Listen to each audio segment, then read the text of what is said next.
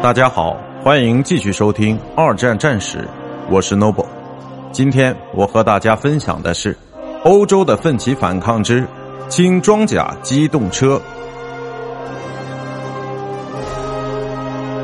随着战争总体机械化程度的日益提高，自然而然的结果便是侦察与其他辅助功能也开始由装甲机动车来填补空白。装甲车及其他运载工具也开始在欧洲战场的所有部队中激增起来。